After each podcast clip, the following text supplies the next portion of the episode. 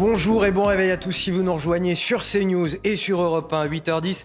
C'est l'heure de Face à Bigot avec Guillaume Bigot. Bonjour Guillaume. Bonjour Anthony Favali, bonjour à toutes et à tous. Émission qu'on pourrait presque rebaptiser ce matin Face aux Bleus, euh, si vous me le permettez bien sûr. Mais, euh, mais derrière les Bleus même. Et derrière les Bleus, vous avez tout à fait raison parce qu'aujourd'hui, il y a quand même euh, une petite dominante dans l'actualité, vous l'aurez évidemment compris, c'est le jour J, le choc des nations. La France et l'Argentine, toutes deux en quête d'une troisième victoire en Coupe du Monde de football, deux équipes en emmené par des leaders hors du commun, Lionel Messi, Kylian Mbappé. On va tout de suite partir au Qatar rejoindre Grégory Prat et Damien Dubras. L'affrontement sera redoutable pour les deux équipes tout à l'heure à 16h. Avant même le début de cette Coupe du Monde, tous les fans de foot rêvaient à une finale France-Brésil ou une finale France-Argentine. Au duel Bappé-Neymar ou Bappé-Messi veut exaucer, euh, ce sera le duel Bappé-Messi ce soir au stade de Lusail. Mais il serait bien réducteur de résumer cette finale de Coupe du Monde à ce simple duel. Hier, nous avons rencontré Javier Pastore, l'ancien international argentin, ex-joueur du Paris Saint-Germain. Il nous le disait, ce sera une équipe, ce sera un collectif qui remportera cette finale de Coupe du Monde. La moindre petite erreur sera exploitée euh, par l'autre, pour l'une comme pour l'autre euh, des équipes en finale ce soir. Euh, en cas de victoire, ce sera une troisième étoile. Pour l'équipe de France, ce sera historique, puisque ce sera une deuxième étoile consécutive, une première depuis 60 ans. Guillaume Bigot, c'est un match qu'on attend et qu'on redoute à la fois cet après-midi? Oui, oui, c'est une affiche de rêve. Moi, je ne suis pas, pas m'improviser euh, commentateur sportif, mais je crois comprendre quand même qu'il y a un match dans le match avec ce, ce duel euh, des titans euh, Mbappé-Messi, que chaque équipe a sa, a sa motivation particulière. Du côté de l'Argentine, bien sûr, Messi, peut-être un des plus grands joueurs de tous les temps, ne veut pas partir sans avoir décroché ce qui est le Graal pour, pour toute équipe de football, c'est-à-dire la Coupe du Monde. du côté des Bleus, il y a la troisième étoile à décrocher aussi. Il y a cette vraiment une dynamique de victoire incroyable. Et je pense que peut-être chaque, ce qui est intéressant vraiment, c'est les, le prolongement du football euh, hors du football, c'est-à-dire évidemment les conséquences euh, sur l'image d'un pays, les conséquences sur le moral d'un pays, les conséquences sur les relations entre les pays. Mais ce qui fait ressortir, je trouve, le football de manière étonnante, c'est deux choses peut-être en, préambule. C'est d'abord de voir que ces très très grands joueurs, ces immenses joueurs qui jouent dans des clubs, ils sont arrosés d'argent, etc. Finalement, où est-ce qu'ils se transcendent? Ils se transcendent pour leur équipe nationale. Donc ça laisse voir, on a vu pour le Maroc, on le voit pour l'Argentine, on le voit pour la France, Finalement, la Coupe du Monde révèle la puissance des nations et la puissance du patriotisme. Ça, c'est un point vraiment intéressant.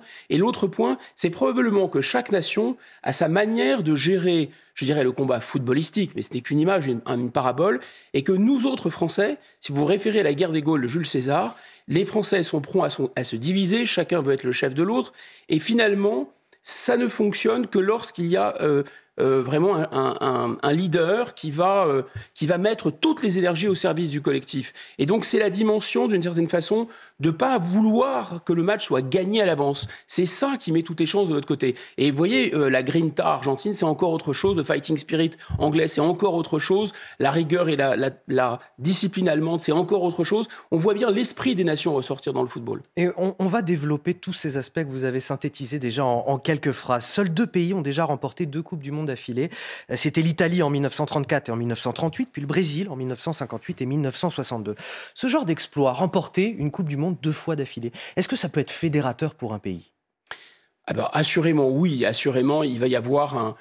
Ça, ça, a été le cas parce que j'ai, on a vécu, enfin moi j'ai vécu 98 euh, un peu au, aux premières loges dans Paris, j'étais dans cette ambiance, j'étais étudiant, et 2018. Donc, bien sûr qu'il y a une espèce de. Non, ça ne nous rajeunit pas, mais, mais ça nous fait bien plaisir parce qu'il y a une espèce de hola comme ça. Euh, et, et, on a tellement besoin. On est en permanence, en permanence, la politique, mais aussi les conditions sociales, économiques, et notamment au cours de ces 40 dernières années, n'ont pas cessé d'exciter ce qui nous divise. Euh, ce qui nous divise, c'est le fameux archipel français euh, dont, les sociologues ont parlé, c'est-à-dire le fait que la France, elle est vraiment maintenant fracturée. La France périphérique, la France euh, des banlieues, la France soulevée par les vents de la mondialisation. Le pays est fracturé. Certains veulent importer des fractures, notamment des États-Unis avec ce wokisme. D'autres importent, malheureusement, c'est la réislamisation euh, des fractures du monde moyen-oriental et, islamique. Il y a d'autres types de fractures aussi euh, puisqu'il y a des gens qui revendiquent l'identité comme une espèce de communautarisme euh, franco-français, qui n'est pas la France, etc. Donc finalement, il y a peu de moments où il y a une communion et il y a vraiment une aspiration très profonde. Alors dans tous les pays, tous les pays ont envie de gagner, soyons clairs, tous les pays ont envie de ça. Est-ce que la France en a plus besoin que d'autres? La réponse est oui. Et deuxièmement, est-ce que c'est quelque chose dans le tempérament national d'être un pays divisé qui par certains, à certains moments, euh, va avoir une ferveur incroyable en se retrouvant oui. Maintenant, l'autre question, c'est qu'est-ce que ça va donner sur le plan politique? Est-ce que ça va sortir simplement du symbole? Est-ce que ça va sortir de l'émotion collective euh, qui fera déjà du bien? Hmm, ben, on, va en, on va en parler, j'imagine. Je ne vais pas déflorer le sujet tout de suite, mais c'est pas sûr, sûr, sûr. Vous avez dit quelque chose qui m'a interpellé. C'est l'un des, seuls moments où, la France fait communion, quelque part. Mais j'ai envie de dire, c'est pas le seul moment, finalement. Qu'est-ce qu'on a d'autre comme événement qui permet d'unir les Français? C'est probablement le seul moment pour une raison simple, et, sans encore une fois sans caricaturer la politique, qui est quand même aussi la politique, c'est plutôt ma spécialité de, l'analyse de la politique, c'est quand même l'art de la polémique aussi, c'est l'art en démocratie du choc des opinions qui doivent, se, qui doivent batailler euh, ferme et, qui peuvent batailler même dur, parce que finalement, c'est une guerre symbolique pour expulser les violences de la cité. Et encore une fois, il faut bien qu'il y ait des visions antagonistes qui s'affrontent euh, pour que la démocratie fonctionne. Je pense que ce n'est pas tellement le sujet de la politique, c'est le sujet, disons, de l'appartenance collective. Nous avons, nous, les êtres humains, un besoin fondamental d'appartenir d'abord à un territoire et d'appartenir aussi à une mémoire. Cette mémoire, on l'oublie trop souvent parce qu'on la présente comme l'identité, comme le passé, comme le terroir, et surtout en France, voire même certains voudraient, même si le président de la République célèbre souvent la France, il a raison, comme une sorte de, de, de, dire de trésor euh, national avec... Euh, euh, on ouvre la malle au trésor et on voit toute l'histoire de France défiler et c'est étincelant. Mais on oublie que cette histoire, elle doit se projeter vers le futur. Il doit y avoir une continuité entre le passé et le présent. Or là, ce qui se passe est extrêmement simple.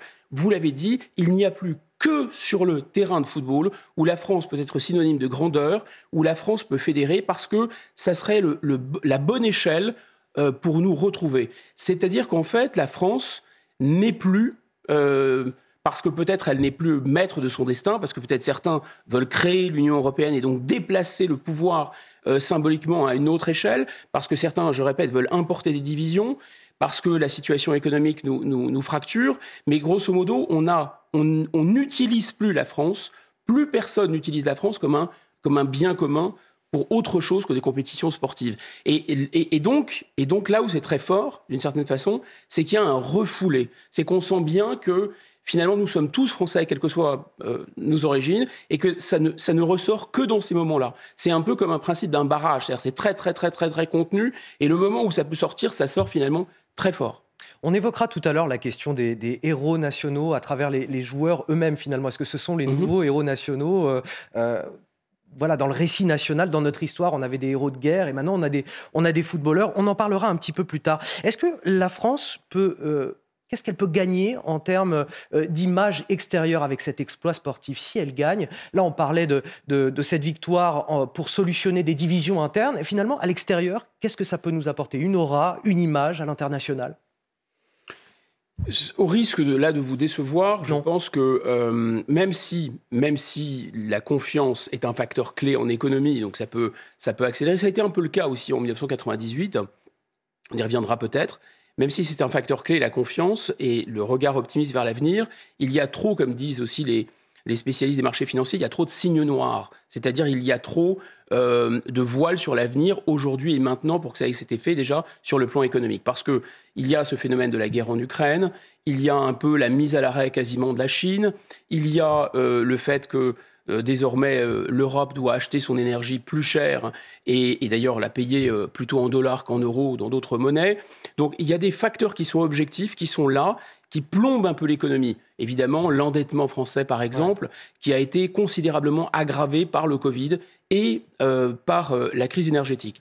Donc je dirais que déjà sur le plan économique, sur le plan politique, franchement, euh, il faudrait revenir sur 98, on va sûrement le faire, mais en 2018, on a déjà tous vécu 2018, la plupart d'entre nous. Donc en 2018, on a vu qu'il n'y a pas eu ni pour le, le pouvoir en place, Emmanuel Macron, un état de grâce qui a tellement duré ça s'est arrêté même assez rapidement.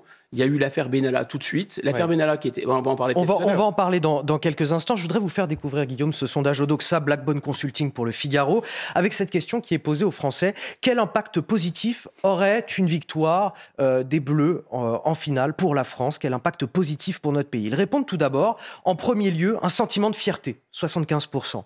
Deuxième point, l'image de la France, à 67%. Donc dans l'imaginaire collectif, quoi qu'il arrive, l'image de la France à l'extérieur est quelque part redorée.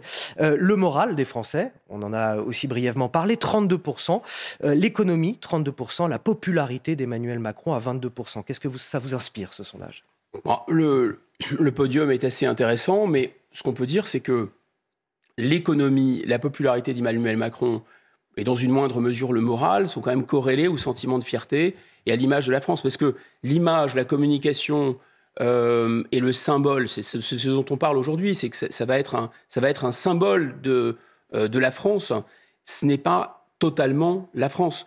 Ce qui est vraiment gênant dans cette affaire, c'est qu'on voit, finalement, c'est une, c'est une démonstration chimiquement pure que si on réunit les Français autour de la France et si on leur donne cette fierté d'être Français, ils achètent, ils sont clients.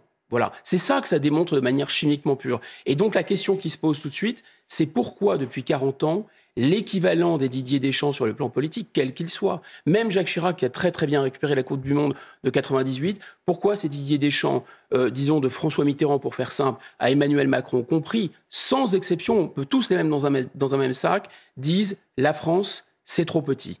François Mitterrand dit euh, la, la, France ou la nation, enfin la France c'est la c'est le, le, passé ou, c'est la patrie, et l'avenir, c'est l'Europe. Jacques Chirac, même chose, va déclencher une énorme récession pour construire absolument à toute force l'euro. Ensuite, on connaît cet épisode du viol, d'une certaine façon euh, démocratique, du vote de 2005. Ensuite, on voit bien que, euh, que ce soit François Hollande jusqu'à Emmanuel Macron qui parle de souveraineté européenne. Mais souveraineté européenne, finalement, qu'est-ce qui fait briller la France? Qui, Quel souverain? Alors, il y avait auparavant le roi de France.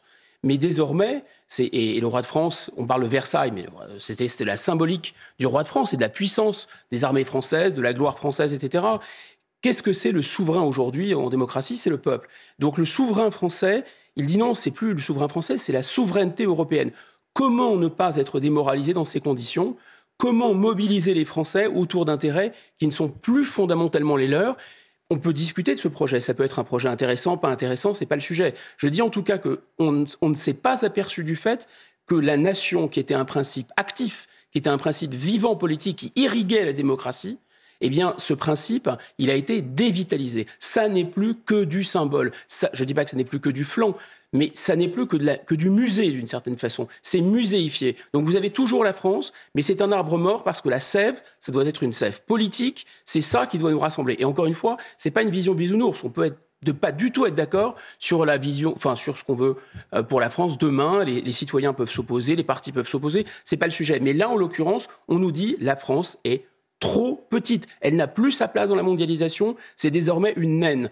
Évidemment, c'est un discours fallacieux. Regardez Israël, c'est un tout petit pays. Regardez la Corée du, Sud, c'était une très grande puissance technologique. Regardez Taïwan, Taïwan, toutes les puces électroniques du monde, même les Américains vont se fournir à Taïwan.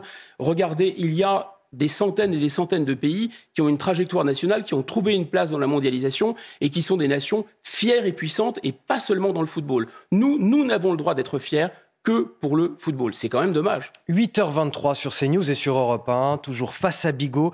En cas de victoire, il sera, Emmanuel Macron, le premier président de la République à assister par deux fois au sacre de l'équipe de France. Alors Emmanuel Macron est-il le porte-bonheur des Bleus? Je pose la question. Ou profite-t-il de la situation pour un éventuel sursaut de popularité? Tout d'abord, le décryptage avec Michael Dos Santos et Mathieu Rio. Et on en discute avec vous, Guillaume, juste après. Formidable. Emmanuel Macron dans le vestiaire. On est là et vous la gagnez une fois encore, les mecs Promis à supporter l'équipe de France. Et on sera tous là derrière, donc on la gagne. On, ramène la... on rapporte la coupe. Le président de la République le sait. En cas de sacre mondial, sa cote de popularité pourrait repartir à la hausse. Cette aubaine serait bienvenue pour le président de la République face à un climat morose en France, plombé par l'inflation et la guerre en Ukraine. Dans le monde politique, un souvenir fait date l'explosion de la popularité de Jacques Chirac après la première étoile des Bleus en 1998. Sa cote était montée de 18 points. Mais depuis, cet effet drapeau est amoindri. plus 7 points pour Jacques Chirac lors de la finale de 2006, plus 1 point pour François Hollande lors de celle de l'Euro 2016, et même moins 2 points pour Emmanuel Macron, malgré la deuxième étoile en 2018.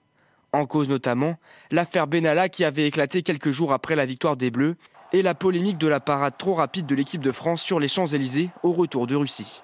Pour le moment, selon le dernier baromètre Ipsos dévoilé ce matin dans le journal du dimanche, la cote de popularité d'Emmanuel Macron stagne, malgré le beau parcours des Bleus. Alors voilà cette question, Guillaume Bigot. Emmanuel Macron peut-il bénéficier d'un éventuel sursaut de popularité? Euh, je pense que oui, il peut avoir, euh, il peut gagner quelques points dans les sondages. C'est, ce serait de bonne guerre d'ailleurs, euh, parce que on peut critiquer Emmanuel Macron, mais c'est un homme qui est vraiment, vraiment habile en matière de communication. Ça, c'est sûr et certain. Après, il, il l'a, il l'a déjà fait en Russie.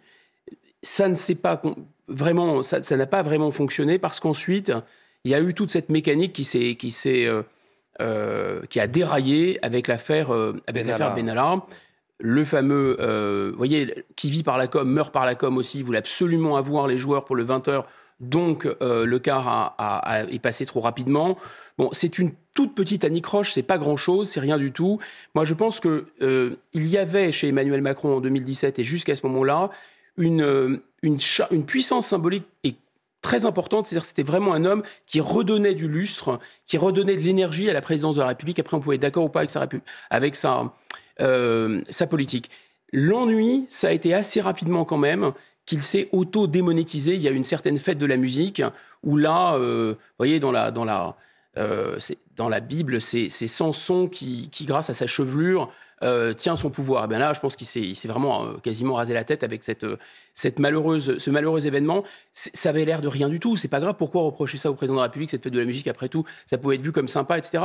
Parce que précisément, il y avait une enfin, ce qu'il avait fait de mieux jusqu'à depuis ça, son arrivée au, pouvoir, c'était de redonner du prestige à la fonction présidentielle. Et là, précisément, il y avait quelque chose de très gênant parce qu'on était euh, c'était non seulement trop léger, c'était même transgressif, et ça se faisait dans la maison des Français, parce que ça ne lui appartient pas, ça appartient à la, c'est la présidence de la République, donc c'est la maison du peuple. Alors évidemment, Emmanuel Macron, il fait ça très bien, euh, et il fait ça à sa façon à lui, avec son style à lui, qui est, à mon avis, assez comparable à celui d'Obama, c'est-à-dire qu'il y a une sorte de... Euh, un peu de coolitude. Vous voyez, c'est vraiment quelqu'un qui est probablement un, un, haut Avec plus ou moins d'aisance en fonction des situations, quand il est dans les vestiaires, c'est pas toujours. Euh, non, non, ça, peut paraître un peu forcé, ça peut paraître un peu théâtral, c'est vrai, mais il y a quelque chose qui ressemble à Obama, c'est-à-dire qu'Obama et Emmanuel Macron sont plutôt des gens qui appartiennent à l'élite, et finalement, ils se donnent, ils arrivent, à mon avis, assez bien, à se donner ce côté. Euh,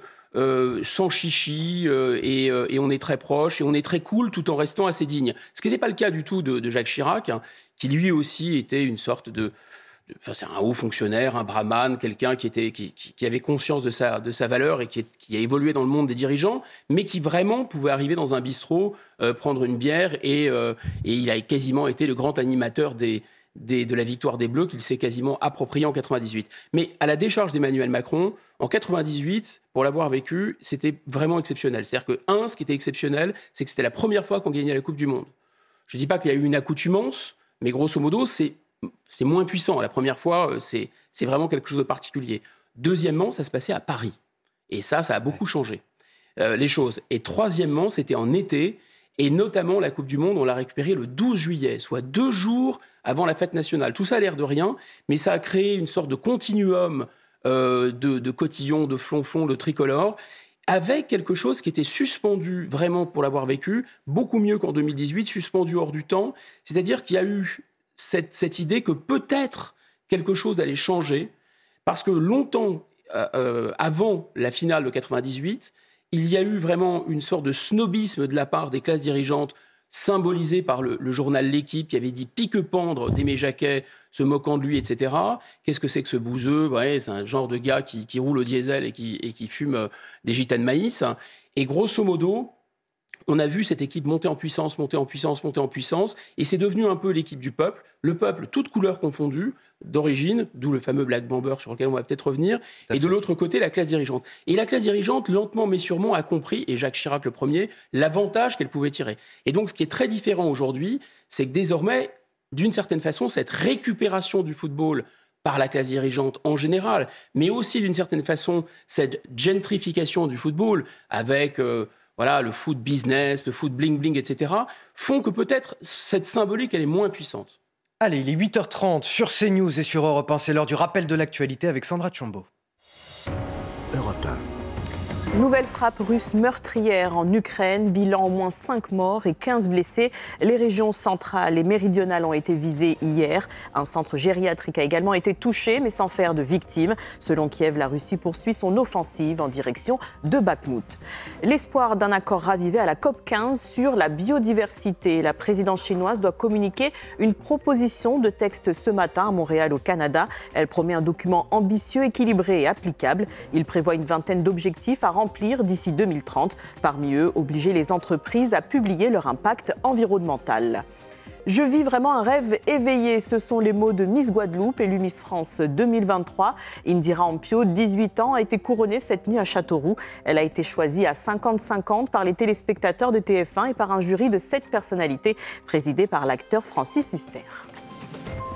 Guillaume Bigot, on parlait euh, à l'instant de cette France euh, Black Blamber de 1998. Euh, avec le recul, cette France unie, Black Blamber, elle a vraiment existé ou c'était juste un, moment de liesse éphémère?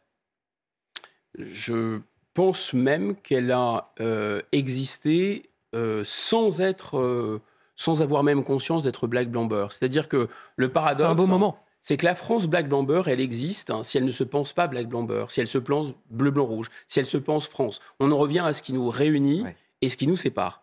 C'est-à-dire que si vous exaltez ce qui sépare les gens, et vous voyez, c'est très paradoxal cette formule de France Black Blamber, parce qu'il y avait l'idée d'une réconciliation, déjà des émeutes urbaines, on en a parlé avec euh, Vaux-en-Velin en 90, etc. Il y avait déjà eu la marche des beurs. Donc tout ça n'était pas nouveau. Donc il y avait déjà cette fracture. C'est-à-dire le danger, c'est vraiment que la fracture sociale soit aussi une fracture euh, ethnique, une fracture religieuse, etc. Euh, et, donc on avait cette fracture. Et donc Black Blamber, c'est un pansement pour euh, refermer la fracture. Mais finalement, le pansement pour refermer la fracture, d'une certaine façon, met en évidence la fracture, met des mots sur cette fracture.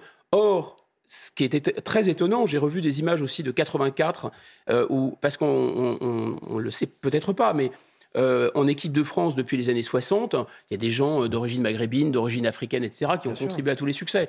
Simplement, c'est la France qui gagnait. C'est pas telle ou telle communauté. Et donc, il y a eu un paradoxe dans cette expression, parce que finalement, ce qu'on voulait dire, c'est que les tensions étaient apaisées et que les gens étaient réunis à nouveau, mais finalement, on les renvoyait leurs origines. Et derrière Black Blamber, il y a deux choses. Il y a le discours de SOS Racisme qui s'est mis en place et qui a formé une sorte de, duo ou de tango, d'une certaine façon, avec la montée du Front National. Alors le Front National de l'époque n'était pas du tout le Rassemblement euh, National d'aujourd'hui. Jean-Marie Le Pen a eu des termes qui étaient euh, ultra choquants, euh, et il y avait vraiment une volonté de cliver sur des questions d'origine, etc. Donc l'extrême droite était vraiment l'extrême droite à cette époque, sans aucun doute possible, et euh, finalement tenait un discours la France aux Français. Et en face, il y a eu cette idée de dire mais attendez, vous voyez bien le drapeau français, la nation, le patriotisme, c'est donc quelque chose d'extrême droite, c'est quelque chose de ranci, de moisi, qui nous ramène à la torture en Algérie, qui nous ramène euh, aux heures les plus sombres, donc à Vichy, etc.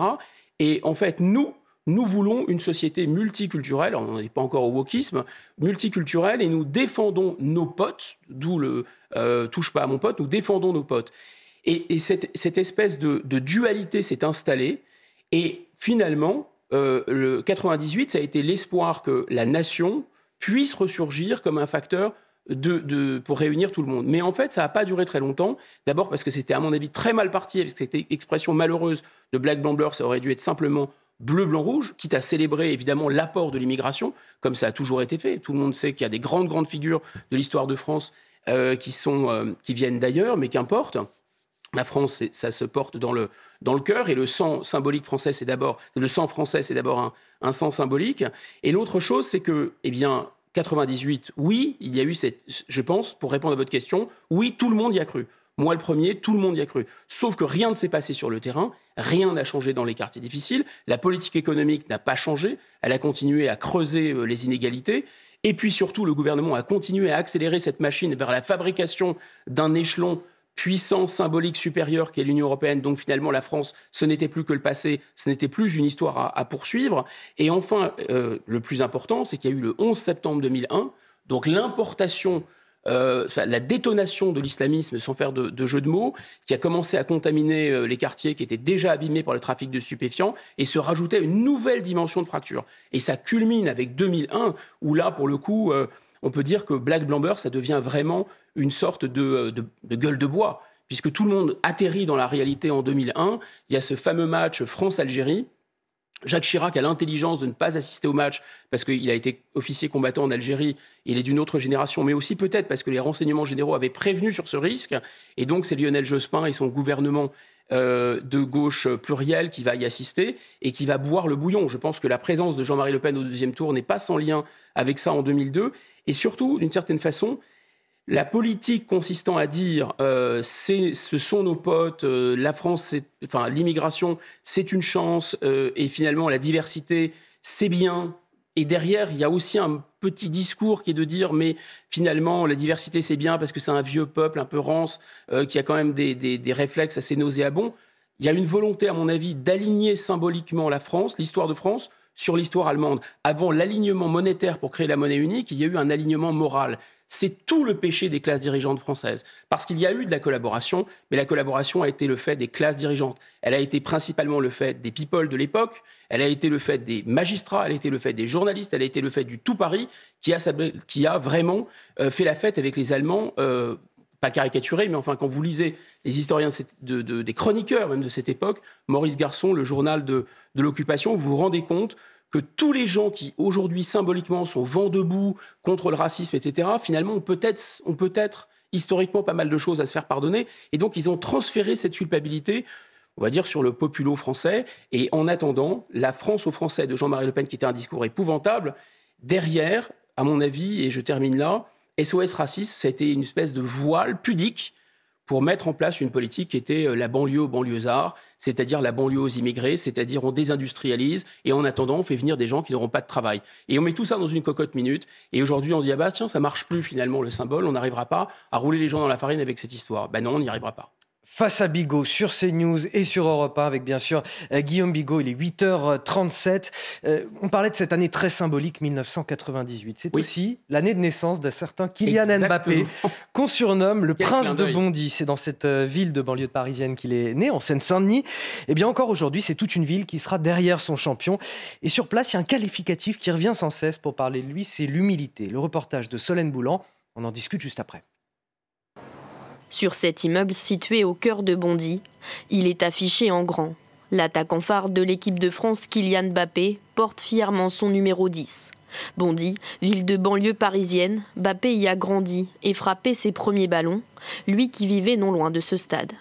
Dans le quartier, ils sont nombreux à l'avoir côtoyé, comme son ancien coiffeur. Il m'a dit coupe comme Zidane. Il ne fait pas euh, beaucoup érasé, il ne fait pas de literie, il ne fait rien. Il, toujours, il m'a dit fais un coupe simple. Vive Kylian, bon courage et ramène la coupe. À Bondy, les habitants saluent l'humilité du jeune prodige. Il n'a pas oublié. Voilà, parce que des fois, dans le feu de l'action, hein, quand on est pris par d'autres, on oublie un peu d'où on vient, d'où. Euh, voilà. Mais euh, lui, non. Ah, Kylian, c'est la, la star montante, c'est la, c'est, la star des stars, il hein, faut dire la vérité. Il est envié par le monde. C'est Il a fait peur aux Anglais, il a fait peur à du monde. Euh, malgré son âge, il porte l'équipe. On ne faut pas avoir peur de le dire, il porte l'équipe. Une chose est sûre, le numéro 10 français peut compter sur le soutien de sa ville pour tenter de ramener le trophée et peut-être décrocher la troisième étoile. Alors Guillaume Bigot, quand on a une telle popularité, est-ce qu'on a aussi une responsabilité qui va avec et une forme d'exemplarité à tenir? L'exemplarité, c'est sûr, mais euh, c'est plutôt une exemplarité, je dirais, euh, à la mode de la reine d'Angleterre, c'est-à-dire euh, et on voit bien que les symboles, les symboles les plus puissants d'unité sont des symboles qui s'expriment peu finalement. Euh, je vois très bien ce que vous voulez dire. Vous voulez dire apolitique en fait. Oui, enfin, il y a une façon, euh, il y a une façon de, comment on pourrait dire, si on veut jouer un rôle positif politiquement, quand on est un symbole à son corps défendant, ce qui est le cas de ce, de ce jeune homme extraordinaire, euh, effectivement, la meilleure carte à jouer, c'est tout de même une carte politique, c'est-à-dire de ne pas parler de politique. C'est de cette façon-là qu'il euh, euh, pourrait unir et qu'il pourrait avoir un effet bénéfique sur le plan, euh, sur le plan politique. Ça répond à cette question que je voulais vous poser justement. Est-ce qu'à un, un moment donné, un joueur euh, comme lui doit transcender son rôle sportif pour avoir une parole qui porte sur des débats politiques, sur des débats sociétaux?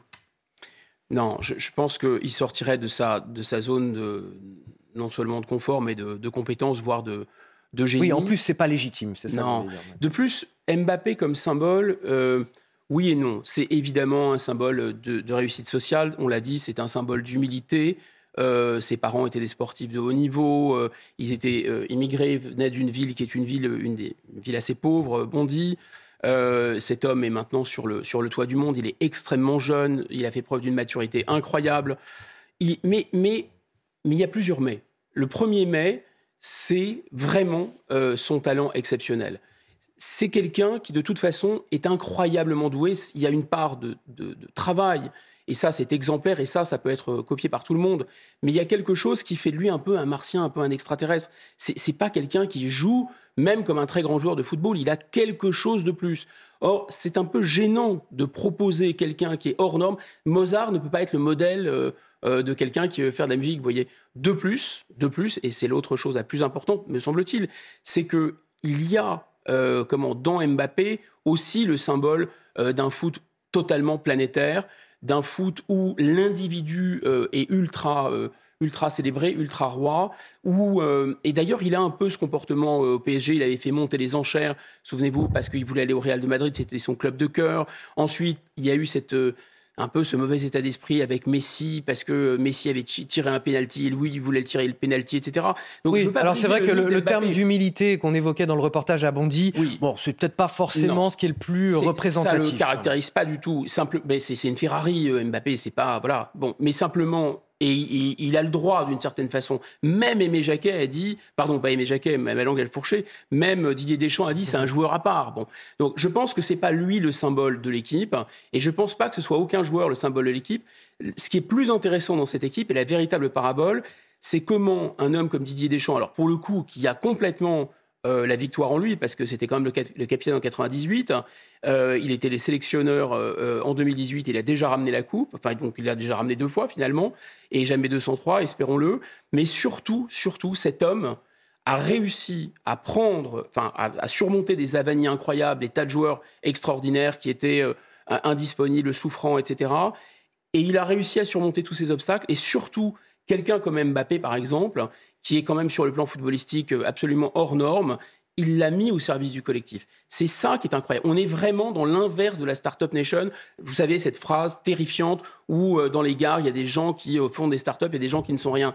Didier Deschamps, il n'est pas du tout dans cet état d'esprit. Il a un esprit de gagne et pas n'importe quel gagne. Le type, il veut ce qu'il y a de mieux dans le monde. D'accord? Donc il a une ambition totale et pour autant, il sait bien que quand on gagne, c'est pas on ne gagne jamais soi-même quand on gagne. Même quand on est un leader, euh, on ne gagne que grâce aux autres et on ne gagne que parce qu'il y a un collectif. Et c'est ça la véritable leçon, me semble-t-il. C'est-à-dire que tout est possible mm, pour un pays comme la France si la France, elle est euh, d'abord, elle, elle se retrouve elle-même et elle est au service d'elle-même, de ses propres intérêts, et surtout s'il y a vraiment, euh, je dirais, c'est les meilleurs et c'est les, premiers de cordée, comme dit l'autre, euh, sont au service du collectif aussi finalement, et pas dans leur propre intérêt. Donc finalement, vous voyez, Mbappé, c'est un peu le, le symbole de l'individualisme euh, et du, talent extraordinaire, même reconnu au plan mondial, et, et il en faut, et c'est très bien. Mais grosso modo, je pense que Deschamps est davantage le symbole de l'équipe. On a Antoine Griezmann qui est quand même en termes de popularité devant dans les sondages, euh, devant Kylian Mbappé. Mais peu importe, qu'il s'agisse d'Antoine Griezmann, Kylian en et- Mbappé, est-ce que c'est important pour un pays d'avoir euh, euh, des personnages fédérateurs comme eux? Les récits nationaux, ils se construisent aussi autour de ce genre de héros finalement. Est-ce que ce sont les nouveaux héros nationaux? Ce sont, il faut l'assumer comme tel et il ne faut pas bouder notre, encore une fois notre plaisir. euh, et, et parce que le, foot, le football aussi a cette, cette vertu, comme le sport, d'être mé- métaphore euh, pacifique hein, et qui unit les peuples finalement. Euh, et ça, c'est plutôt. euh, Et on n'a plus beaucoup de héros nationaux aujourd'hui. Et on n'a plus beaucoup de héros nationaux. Le problème du football, c'est que c'est justement métaphorique. C'est-à-dire que des héros, il en faudrait dans tous les domaines. Il faudrait des héros français en sciences, et on en a. Il faudrait des héros français en, littérature, et on en a. Il faudrait des héros français, évidemment, euh, des grands chefs militaires, du passé, euh, du présent. Il faudrait vraiment, non seulement des, héros dans tous les domaines, mais des héros dans des domaines qui sont plus, d'une certaine façon, plus réels. C'est-à-dire que ça s'inscrit dans la réalité et pas simplement dans une métaphore ou dans une image. De plus, euh, en 1960, la France, je pense, n'était pas vraiment très en pointe au, point de vue du football. Le général de Gaulle a été déjà aux affaires depuis deux ans. L'aura de la France sur le plan international, alors encore plus avec la fin, après la fin de la guerre d'Algérie en 1962, l'aura de la France dans le monde, elle a été à son maximum peut-être au XXe siècle. Et, ça, ça correspondait aussi à une réalité. C'est-à-dire que la croissance était de retour, l'optimisme était de retour, les Français étaient extrêmement fiers d'être Français et le nom de la France rayonnait partout. Et pourtant, on était nuls en football. Les États-Unis, aujourd'hui, sont nuls en football. La Russie est nulle en football. La Chine est nulle en football. Ce sont des. La Grande-Bretagne, euh, ce sont des nations très fières d'elles-mêmes, qui rayonnent dans le monde. Elles n'ont pas besoin d'être des grandes nations de football. Inversement, euh, il y a des nations qui vont pas si bien que ça. L'Italie n'est pas très en forme, l'Argentine n'est pas très en forme, le Brésil n'est pas très en forme. Il ne faudrait pas que le football devienne un lot de consolation ou une sorte de compensation. Or, c'est le risque. Donc, il n'y a pas de lien direct. La seule chose, c'est qu'on pourrait utiliser le football comme une, parabole, me semble-t-il, et de dire bah, c'est le moment ou jamais de dire aux Français qu'ils peuvent gagner et qu'ils peuvent gagner quand ils sont unis. Le match France-Argentine aura lieu cet après-midi à 16h. Encore une fois, pour éviter tout débordement, un dispositif de sécurité très important est mis en place sur tout le territoire. Gérald Darmanin a annoncé la mobilisation de 14 000 policiers et gendarmes. C'est à Paris et sa petite couronne que les effectifs déployés sont les plus importants. L'avenue des Champs-Élysées sera d'ailleurs totalement fermée à la circulation à partir de 15h cet après-midi pour permettre aux supporters de célébrer pleinement une éventuelle victoire. Les précisions de Michael Dos Santos. Quel que soit le dénouement final, Gérald Darmanin veut limiter les débordements. 14 000 policiers et gendarmes seront déployés dimanche sur l'ensemble du territoire, 2750 sur la seule ville de Paris. Mercredi dernier, ils étaient 10 000 pour la rencontre France-Maroc. 4 000 femmes et hommes viennent donc renforcer les équipes sur le terrain. La quasi-intégralité des unités de force mobile de notre pays sont mobilisées à Paris et dans les villes de province pour pouvoir permettre euh, ces fêtes dans des conditions d'ailleurs spontanées. Il y a des dizaines de milliers de personnes qui arrivent euh, euh, sur les grandes rues, les, grandes places ou sur les Champs-Élysées qui sont évidemment difficiles à, à contrôler. Montpellier, Nice, Lyon, plusieurs villes de l'Hexagone ont été mercredi dernier le théâtre d'affrontements et de dégradations. Au total, 266 personnes ont été interpellées dans l'Hexagone, 145 dans la capitale, certains d'entre eux avant même de passer à l'action. L'intérêt, c'était euh, du préfiltrage, c'est que éviter que, certains individus viennent avec des armes par destination sur les lieux, parce qu'une fois qu'ils sont sur les lieux, c'est toujours très compliqué euh, de les interpeller. Reste à savoir si ce dispositif sera efficace face à un afflux massif. En 2018, lors du Sacre des Bleus, la seule avenue des Champs-Élysées avait accueilli plus de 600 000 Français. Bon, pour l'heure de ce qui nous est remonté de cette petite finale hier soir, c'était euh, Maroc-Croatie euh, hier après-midi, en tout cas hier soir sur les Champs-Élysées. C'est calme. Voilà, ça a été calme. Mm. Opération réussie? Opération réussie, euh, ça montre quand il y a une mobilisation en quantité de forces de l'ordre suffisante et quand apparemment, d'après ce que j'ai cru comprendre, les instructions sont données pour ne rien laisser passer, ça fonctionne ça fonctionne. Ce sont les conditions. Hélas, trois fois hélas, on peut se demander pourquoi. C'est rarement le cas. Alors, on peut déjà avoir un début de réponse. C'est que M. Darmanin joue gros. Là, je pense qu'il a plus tellement euh, le droit à l'erreur après euh, les, les, ratés euh, en série. Il faut dire qu'il y a un côté aussi un peu entraînement ou un côté un peu rodage, puisque ce profil la Coupe, le championnat du monde de rugby et ce profil surtout les Jeux Olympiques de 2024. Ensuite, euh, forcément, quand on perd, on se, on se réunit moins.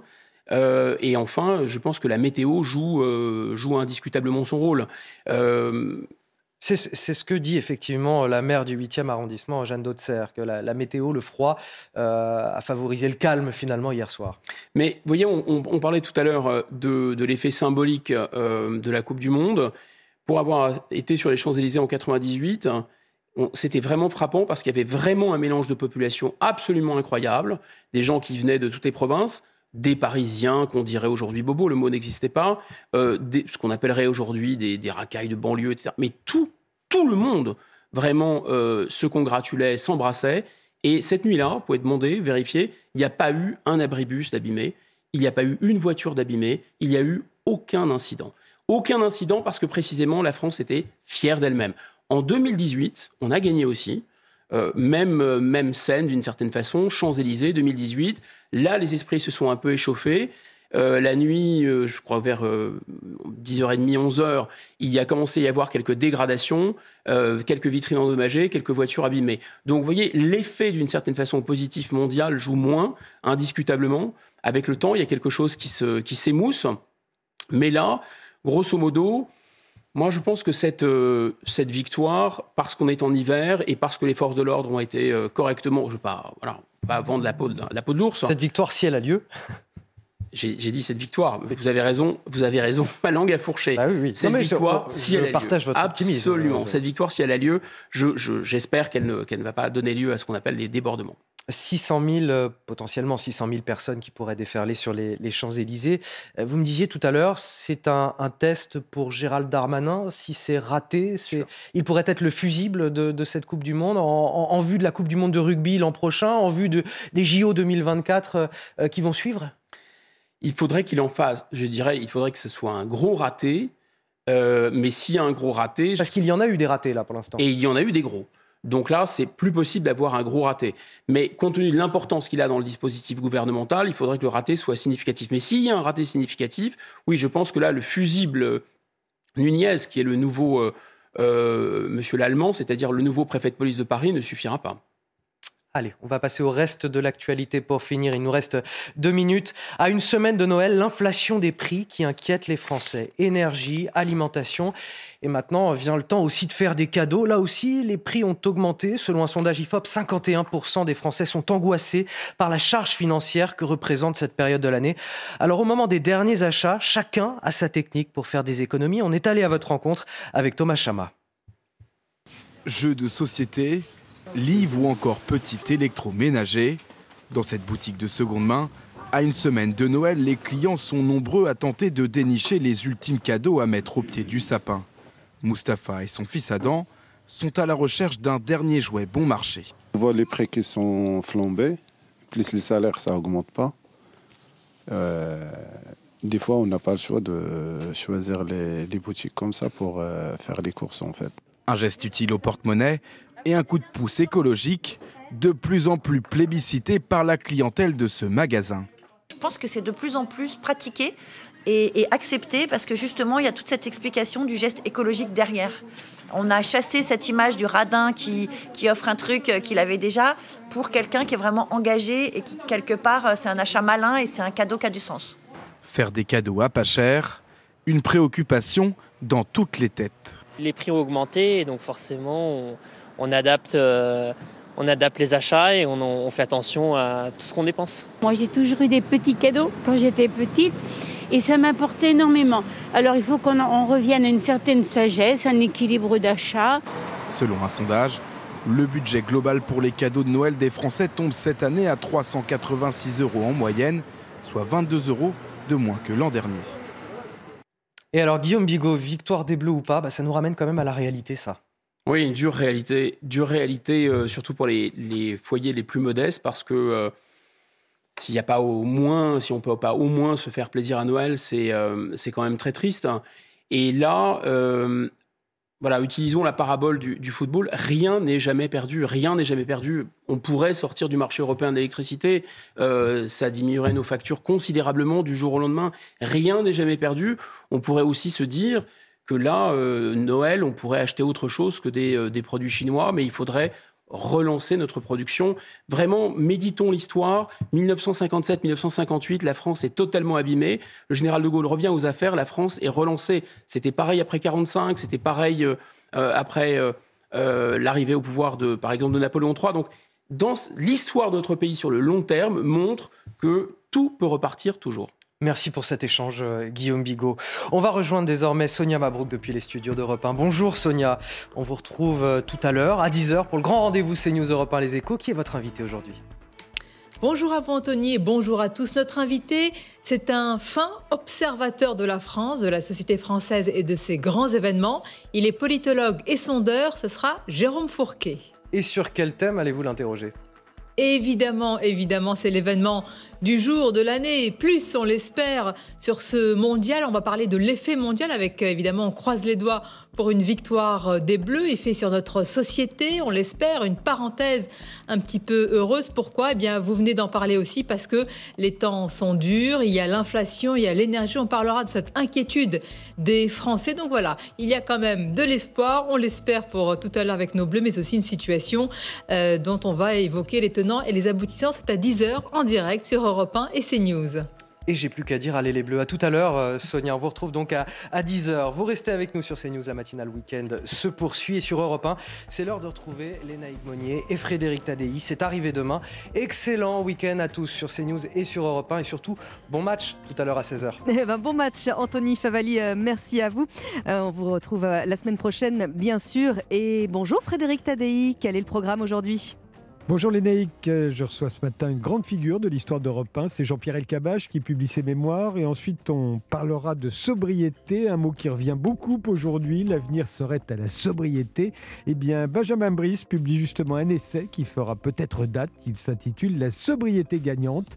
Vous allez comprendre pourquoi. Eh bien on a de découvrir tout ça. Merci beaucoup Frédéric. On vous retrouve évidemment euh, juste après euh, le journal de 9h qui arrive dans 4 petites minutes sur Europe 1 avec Clotilde Dumais évidemment il sera question euh, de ce match euh, Argentine-France, finale de la Coupe du Monde. Euh, c'est à 16h et on le rappelle, prise d'antenne exceptionnelle sur Europe 1 dès 14h. A tout de suite.